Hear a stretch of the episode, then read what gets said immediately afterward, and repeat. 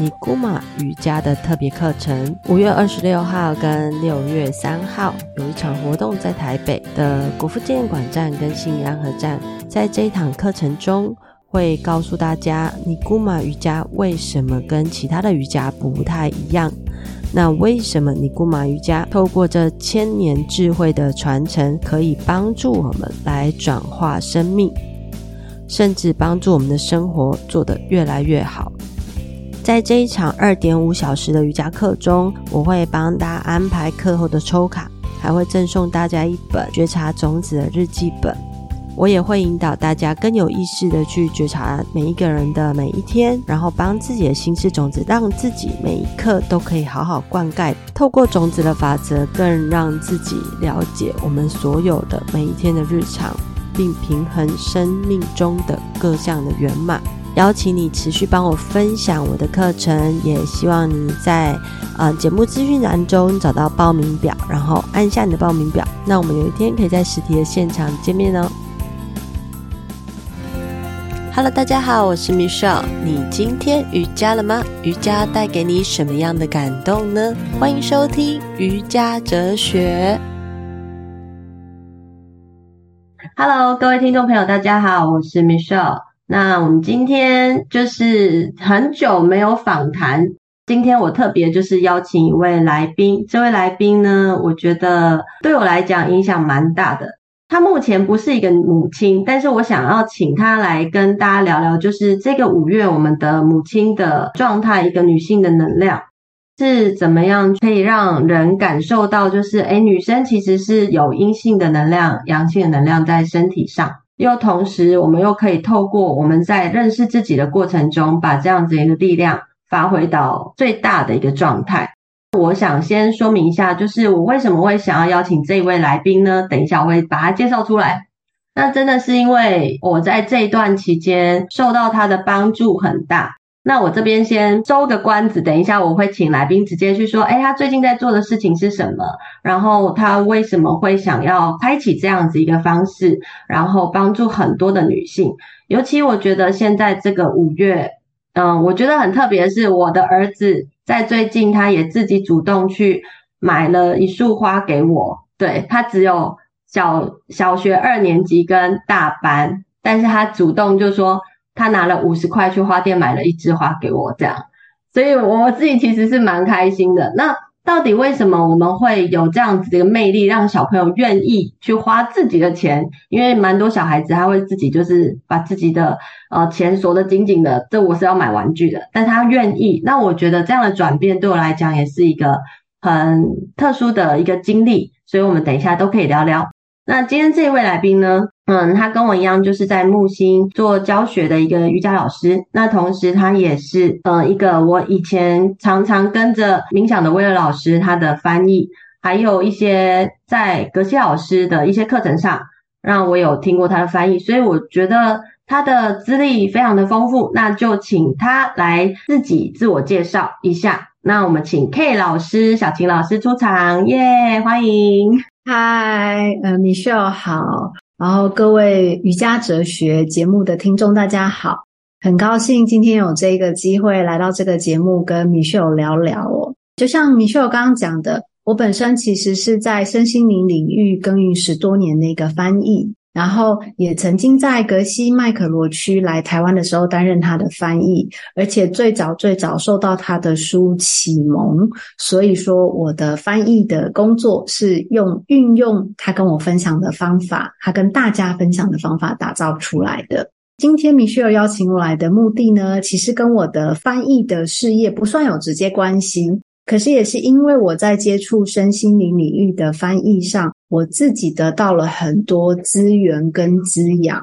那在这一路上的过程中，其实因为格西麦可罗区的关系，很谢谢他，我对于瑜伽跟冥想产生了兴趣。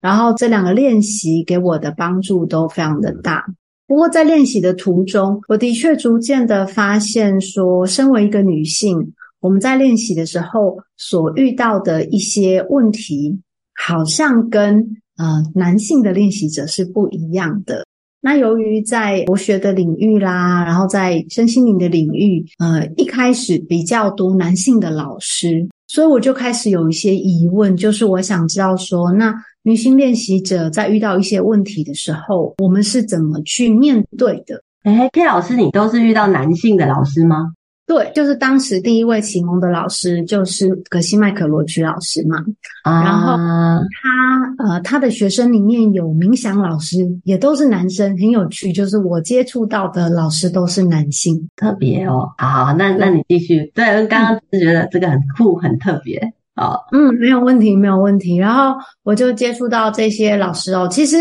呃，我发现我很喜欢这些老师的原因，还有一个部分就是，其实他们是虽然是很有智慧，但同时也散发出一种慈悲的感觉，一种温柔的感觉。那尤其是我目前的冥想老师，也是 Michelle 刚刚提到的威尔老师，我觉得他就是把阴性跟阳性的品质平衡得非常好哦，不管在他的生活里面，或者是在他的练习上面，所以我就很喜欢跟他学习。那不过就是在这一路上的呃。过程中，我就认识到说，当我们选择不是一个出家啊，或者是一个长期修行的生活，是在我们在这个世间要呃生活跟练习的时候，有没有什么方法是可以让我们找到平衡，就是兼顾我们的练习，但是在这个世界上也是过得很愉快。当我需要力量的时候，是有力量的，所以我就开始了一个叫做本职的学习。那我觉得本质它非常的丰富，非常的有趣哦。我今天在这一集里面可能没有办法一下子跟大家分享，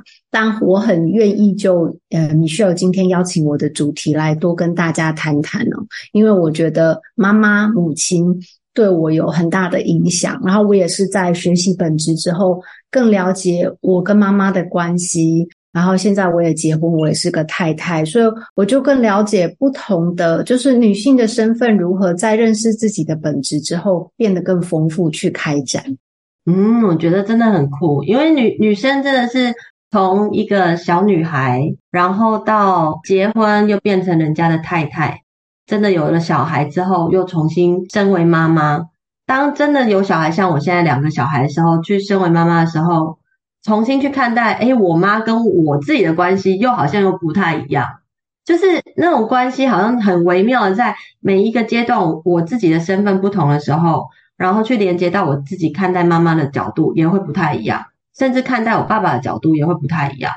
对，嗯，这部分我觉得都很特别。对，对。那今天其实是 K 老师最近在。斜杠的一个社团，对，oh, 应该就说斜杠吗.其实应该是说，蔡老师他用他的专业，然后把他本职，然后融入女性的力量，在这个社团上面做一些分享。而这个社团在我的身上发挥很大的作用，是因为我觉得我自己的身份很多元，和在这样子一个身体里头，这样子一个。状态里去融合我多元的身份，然后把它调节到一个最好的一个状态。对，嗯，因为我知道很多人因为身份的不同而失衡了，会开始去责怪我身为妈妈这个角色好吗？我有没有好好做好妈妈的角色，甚至我有没有好好做好女儿的角色。甚至有人成为成为母亲之后，他还是会很不喜欢他以前过往的这个妈妈的那个样子，所以他为了去逃离过去我过往的妈妈而重新改变自己。嗯，所以这这是呃，我觉得 AK 老师可以帮大家重新在这个月份，哎，重新帮我们找到一个平衡的一个状态的能量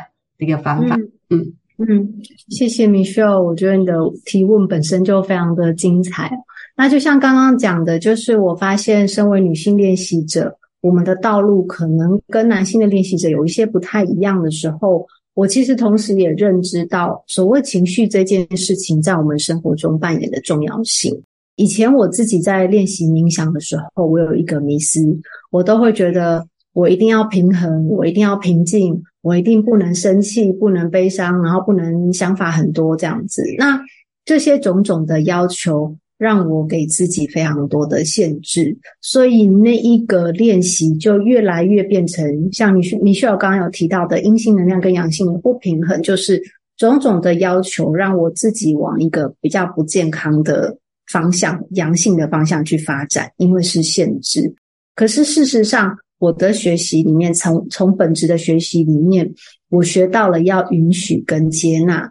那其实允许跟接纳都是非常的阴性的能量，然后我发现哦，允许跟接纳，帮助我的灵性层呃的修行的层面非常的多，帮助我在这个世界开展落地生根很多。所以我就开始了解到说，OK，其实，呃，当我们在做任何的事情，不管是一般世间的事情，或者是我们在自我练习的时候，同时去平衡这两种能量，然后觉察到自己的状态是不是有失衡，是很重要的。所以一开始我是学习到了，就像光跟影子这两个都有存在的必要。那我为什么会踏入本职的学习？就是。当时呢，我在担任翻译的时候遇到一位老师，然后那位老师就我们两个就是在下课的时候一起去吃午餐。我刚好跟他聊到那时候的感情的状况，我就很疑问疑惑的问他说：“哎，老师啊，为什么我跟我这个这个伴侣，我们两个明明就是很相爱啊，很互相吸引，可是我们却在一起的时候就经常吵架，很多的冲突。”很困难，我觉得好困难哦。然后我总是觉得没有办法平心静气，好好的跟他谈感情。老师就听了我的一些描述，他就跟我说，在我听起来呢，你比较像是追逐光的人，你喜欢光明面，然后你的伴侣比较是喜欢呃追逐黑暗面的人，所以说他会被你的光吸引，然后你会被他的黑暗吸引。但是就是因为光跟黑暗差太多了，所以你们两个试着生活的时候也会有很大的冲突。那这重点就是你们两个都要去认识到光跟阴影是要同时存在的。那我非常非常感谢那一番话，就是其实是那一番话让我开始知道我要去发现，并且开始慢慢的去接纳跟自己的阴暗面和解，而且就是知道说。并不是说看到它，它就要消失，因为只要有光的地方就会有阴影。然后我就开始慢慢慢慢的走上这条路，这是我走上这条路的第一个收获。走上这条路的第一个收获，就让我认识到说，哎，其实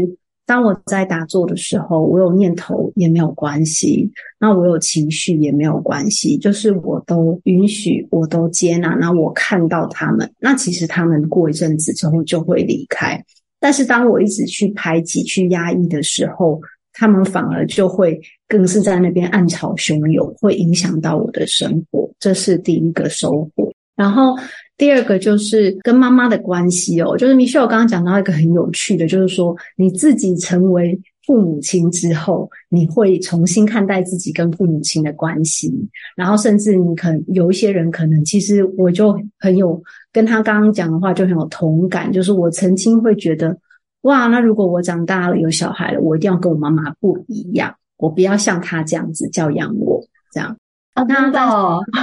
我不是诶、欸、我是一直很想，嗯，会啦，会想要不一样，但是我那不一样是。我一定可以教的比我妈好吧？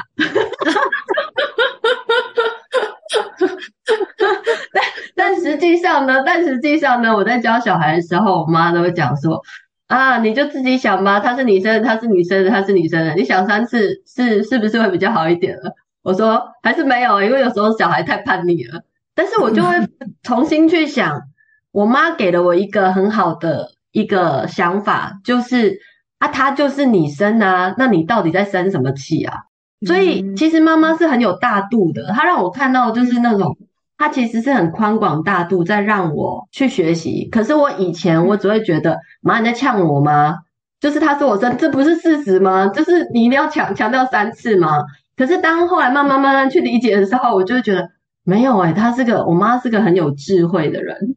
我会这样觉得，对，但她是需要一段经历的。所以很很好，对，很好奇 K 老师跟妈妈是也是我这种感觉吗？我其实从你的经验里面非常有同理，就是说我以前小时候也是超级不谅解我妈，因为我妈就是一个嗓门，在我小时候就是一个嗓门很大，然后很凶的人，所以我就 常常觉得，有时候我在哭的时候，我想要被他抱抱，我想要被他聆听，我想要理解，可是他可能就是一个口令，一个动作，他没有时间来照顾我的情绪。嗯，然后就这样长大了，所以我就觉得，哇，我以后长大了绝对不要跟你一样这样。但是在我大概到念完研究所之后，我就开始就是慢慢的也是接触到了，就是像格西的书啊，然后还有一些身心灵的课程了之后，我就慢慢的去呃去看，OK，以前跟妈妈过往的经验有哪一些经验让我觉得受伤，然后我觉得我自己做疗愈。那其实，在这个疗愈的过程中，我并没有特别去跟我妈妈讲任何的道理。可是我非常感动的部分就是有一次我回家，就是我的老家在台中，然后我回家的时候，我妈妈就自己跟我分享说，她最近在反省，就是以前我们小时候她对待我们的方式。我们小时候，因为她是一个职业妇女，她是一个老师，她非常的忙，她每天就是教一整天的课，回家来他还要洗衣服，他还要做饭。然后他要处理家务事、打扫，嗯嗯，他其实根本就没有精力在那边什么教养啊，或是好好跟我们讲话，嗯。然后他就有一次，我妹妹回家吃饭的时候不小心打破碗，然后结果我妈就看着我妹说：“啊，你去赶快去拿扫把来把它扫一扫啊，这样子不然会受伤啊什么的。”嗯。然后我妹就是那种惊吓状态，就说：“嗯，你没有要骂我吗？” 然后我妈那时候才惊觉到，原来我们以前在家里，就我们其实不是很常打破碗的那种孩子。可是小孩子吃饭就是难免嘛。嗯，对。打破碗之后，一定是第一个都是被他大骂一顿，然后骂完之后，我们才会去收拾。所以其实对小小小孩来讲，那是双重伤害，因为你先被骂，就是你打破碗，你就已经害怕了，就本身就害怕。然后你又再被骂，然后你又再去收拾残局，所以就是那个东西，其实就是真的是烙印在我跟我妹的身心记忆里面，还蛮深的。嗯、我妹那时候已经，她已经是大学生了，但是她打破碗，她是先等我妈要骂她，然后我妈看到这个状况之后，她就想说：“天哪，我以前是怎么教小孩的？”然后她就她就很自责，所以她就有跟我道歉，然后说：“我真的是呃，就是以前。”小时候真是你们小时候我太忙了，然后我都没有时间好欣赏你们可爱的样子，嗯、就在那边骂你骂一骂，结果你们就变这么大了。真的。然后那时候就很感动，就是我发现我们就是我是觉得我们可以诚实的去面对自己的伤口跟不愉快。当然，就是这个部分我们处理了之后跟疗伤之后，并不代表说我们是去责怪父母，可是就是因为。即便我们不责怪他，我们也可以诚实的去面对，呃，就是不是拿这个东西来指责父母，可是还是去诚实面对。哦，的确，以前妈妈这样对我讲话，我是有受到影响，我是当时有受伤，等等等的，然后去给当时的那个孩子他需要的聆听跟谅解。因为现在我们是大人，我们可以照顾自己的内在小孩。那很有趣的是，当你自己开始疗愈了之后。你的世界会变，至少我妈妈就是这样子，就是我也没有要求她，我也没有指责她，可是她就自己开始反省。嗯、那甚至我长期的练习冥想到之后，我自己在教冥想的时候，我妈自己也有一天说：“哎、我现在都会看杨定一博士的书，哎，然后我睡前都会自己呼吸一下，然后就很好睡。然后我觉得很好，就是他会自己去做这些事情，可是我都没有叫他要做什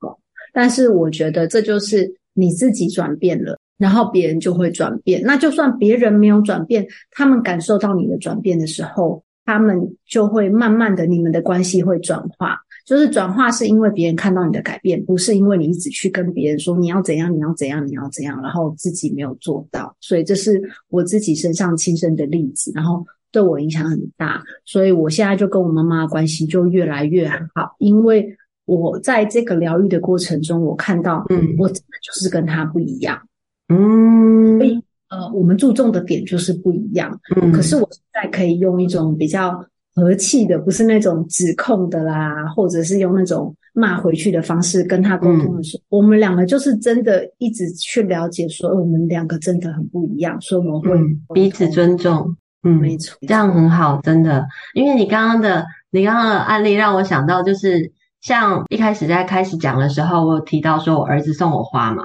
对，像是康乃馨的花，其实蛮多客人会，嗯，在花店的时候就会说，老板，那个康乃馨来一支，最便宜的那一支就好了。嗯，请问你今天是要送妈妈？你可以，你可以最便宜的那一支吗？就是就是，就连情人节好了，去买花也是，他们会直接讲说，老板，那个帮我包个三百块，啊，三百块当然很 OK，但是他下面就说，啊，没关系，赶快包一包青菜包包就好了。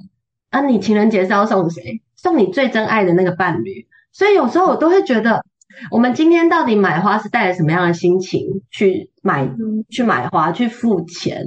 但是即使这只是一枝花，但它其实带的那个能量很大。而收下花的这个人，他又是怎么样表现？有时候你可能买了一枝花回家给妈妈，很开心，你拿到你自己的零用钱这样，然后你的你妈妈的这个角色就直接讲：“哎呀，你怎么乱花钱呢、啊？买的这是什么花？这不能吃，为什么要这样花钱？”对，所以我就觉得有时候到底我们这个，你到底是女性的能量很强，想要想要接受爱，还是给爱，还是怎么，就就变得很模糊。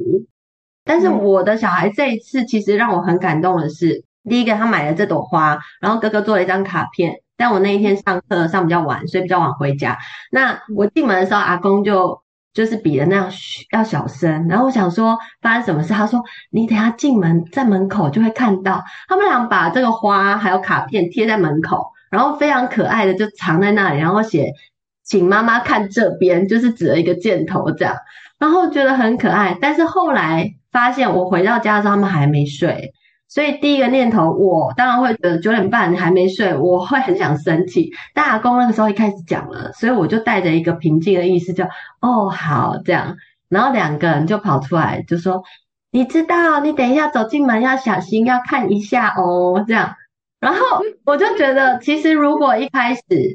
我他们两个这样出来，并没有特别跟我讲这些，我会带着一个比较愤怒的一个。意识形态去讲，你这个时间点为什么不睡觉？那是不是就是伤害了这两个小孩给我的这个心意？但是事前因为阿公有先指点我了，所以我自己啊、哦、了解了。然后当我要进去房间，还要假装我都不知道这整件事情，然后很惊惊喜。这样当然本来就很惊喜，但是看到他们在上面写这文字的时候，我会觉得更惊喜。那是一个非常大的礼物。所以有时候我觉得，如何在这个当下好好的活着，变成是我的一个学习练习的一个方式，因为这真的很不容易。而女生，女女生她扮演的太多的角色，我们要怎么样？又很想要，应该说又很想要把每件事情做好的时候，又会觉得很困难。如何去珍惜这种很小的这种幸福的感觉，然后才。慢慢的意识到，就是像佩老师你刚刚说，呃，你允许了、接纳了，你学习了这整件事情。因为像我也一直在学习这个，可是我的允许跟接纳可能就会比较限制一点，对，就还没有放到一个最宽。但是这两个、这四个字在所有的书本上，然后现在的这每一个。时代上都会很常出现，就是你要去允许跟接纳自己。那有没有怎么样的一个方式，可以让我们更快速的去让我们在这个月份更能感受到这份爱，然后允许这个爱再创造更多的流动出来？嗯嗯嗯，呃，谢谢 Michelle 的这个问题，我觉得非常重要。就是的确，我们有时候在看很多零星书籍跟上很多课的时候，我们都会一直看到允许跟接纳。我个人最喜欢我的学习的部分，就是把名词变动词。因为当我们只知头脑知道说我要允许跟接纳的时候，还是不够的。所以我们要把允许跟接纳真正转化成行动。那对我来说，很有效、很有效的方法，第一个就是看到自己是怎么批评跟不接纳自己的。嗯哼。其实，在日常生活中，我们真的有太多这样子不经检视的意识在塑造我们的生活。所以，第一个就是，当我们的心够静的时候，我们就会发现，哦，譬如说，呃，我今天教了一堂课，那可能我看到某一个学生的反应，然后我可能就会觉得，啊，是不是我刚刚哪里教的不好，以至于他怎么样，怎么样，怎么样？可是我们就要去检视这样的批评，譬如说啊，我真是一个不不好的老师，不合格的老师。我现在是用比较夸张的例子，当然大家自己批评自己的方式都不一样。就是诶，我这样批评自己，但这样子的批评是有根据的吗？还是我只是惯性的在打压自己，就是觉得自己都不够好？自己还应该要更好，然后要像某一个有名的老师那样才算是好。就是很多时候我们把那标准都设太高了，然后就会对自己产生不公平的批评。所以第一个去看到那个批评，然后看到了之后，其实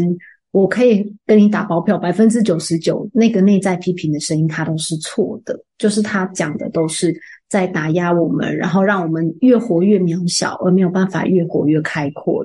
然后第二个就是可以去陪伴那个，因为我们内在这样被批评的时候，一定有一块它是受伤的，它是干涸的，它是没有能量的。然后就像我们照顾植物一样，我们可以去慢慢的浇水。啊，譬如说，在这个情况，我如果看到自己批评自己是一个不够好的老师，我就会去告诉我的那个内在小孩说：“哇，我刚刚听到那个批评，诶，啊，听到那样的批评，你应该也很难过吧？可是我想跟你说，我觉得或许你现在还不是你理想的样子，但是我有看到你在进步，我有看到你在用心，我相信你会是一个越来越好的老师。”